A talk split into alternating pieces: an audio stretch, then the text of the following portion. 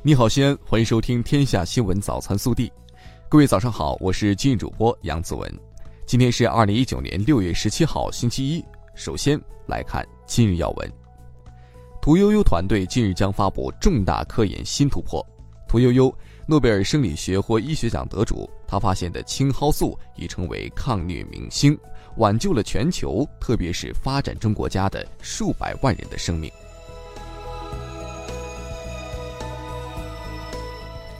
本地新闻，六月十六号，全省扫黑除恶专项斗争推进会在西安召开，深入学习贯彻习近平总书记关于扫黑除恶专项斗争的重要指示精神，落实中央督导组要求，通报工作进展，部署当前和今后一段时间扫黑除恶工作。王伟光、胡和平讲话，刘国中主持，刘玉婷、贺荣出席。六月十六号，市委“不忘初心、牢记使命”主题教育领导小组召开第一次会议，传达近期省委主题教育系列会议精神以及省委第一巡回指导组有关要求和工作建议，审议我市开展第一批主题教育具体工作和市委常委班子开展主题教育安排意见，研究部署下一步工作。李明远主持并讲话，韩松参加。记者近日从市政府获悉，西安市集中供热条例实施细则正式印发。七月一号起，新建、改建、扩建居民小区申请用热户数达百分之六十以上时，供热企业应允以集中供热；对于老旧居民小区，集中供热企业不得以入住率低等为由不予供热。在全国臭氧污染最严重的六月十五号，西安迎来了今年第五个优级蓝天。这也是今年的第九十二个蓝天，比去年同期增加十天。十六号晚，市公安局通报了两起黑社会性质组织犯罪案，三起恶势力犯罪集团犯罪案，现面向社会公开征集这些黑社会性质组织及恶势力犯罪集团的违法犯罪线索。对提供举报线索的公民，公安机关将严格保密。每起案件线索一经查实，给予两千到两万元的奖励。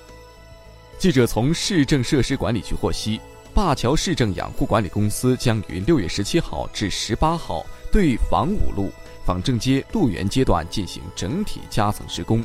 道路全长六百零三米，施工时间为每晚二十三时至次日凌晨六时，请过往车辆根据现场提示牌提前择路绕行。位于灞桥区的富力白鹿湾二期南区项目在交付时。业主发现小区内的精装修房屋装修质量问题层出不穷，严重缩水，引发了业主集体维权。六月十五号，西安晚报对此事进行了报道。然而，至今富力地产始终未主动回应业主，亦未拿出一个让业主满意的处理方案。这种态度令业主感到失望。二零一九年，西北大学面向全国三十一个省、自治区、直辖市，计划招收本科生三千三百人。该校2019年新增知识产权、智能科学与技术、生物医学科学和临床医学等四个本科专业。25号为校园开放日，有意愿考生可前往参加。记者从省文化和旅游厅获悉，在近日文化和旅游部非遗司公布的五十个国家级非遗代表性项目优秀保护实践案例中，我省的国家级非物质文化遗产项目西安古乐入选其中。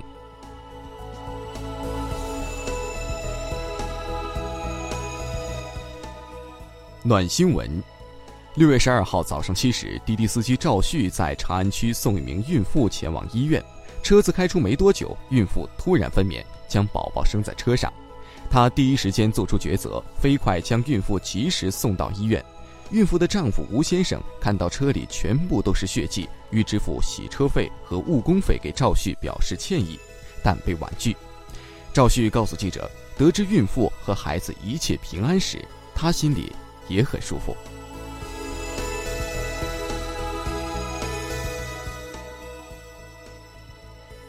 国内新闻，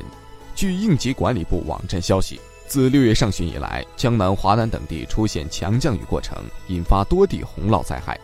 截至六月十六号十时，本轮灾害过程已造成浙江、福建、江西、湖南、广东、广西、重庆、贵州八省区市六百一十四万受灾，八十八人死亡，十七人失踪，直接经济损失二百零一点三亿元。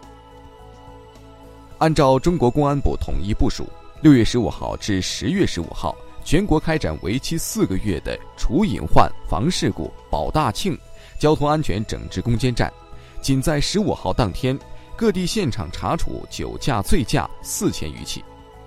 国家计算机病毒应急处理中心近期在“净网二零一九”专项行动中，通过互联网监测发现，十款违法有害移动应用存在于移动应用发布平台中，其主要危害涉及恶意扣费、隐私窃取和赌博三类。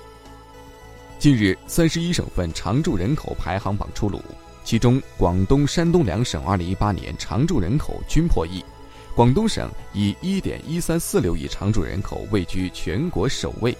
拥有1.0047亿常住人口的山东省排名第二，河南省则以9605万常住人口名列第三。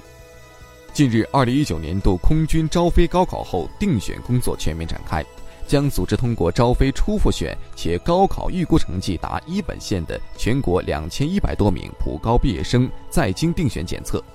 此次是空军时隔两年后再次招收女飞行学员，成绩特别优秀的女飞行学员可进入北大清华双学籍联合培养，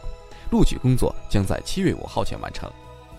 记者十六号从汕头大学获悉，李嘉诚基金会首推本科生学费全额奖励计划。二零一九级至二零二二级本科生，包括四年制专业和临床医学、口腔医学等五年制专业，将获得与学费等额的专项奖助学金，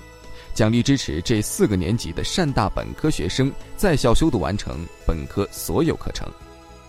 十三号，广东深圳福田区一名五岁男童被一小区高空坠下的窗户砸中，十六号，男童因抢救无效去世。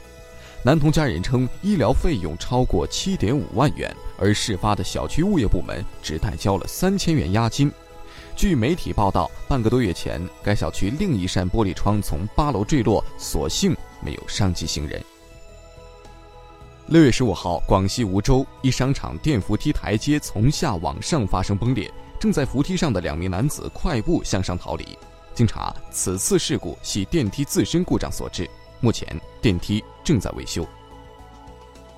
二零一九年乒乓球日本公开赛十六号全部结束，中国乒乓球队包揽了全部五项冠军：男单冠军许昕，女单冠军孙颖莎，女双冠军刘诗雯、陈梦，男双冠军樊振东、许昕，混双冠军许昕、朱雨玲。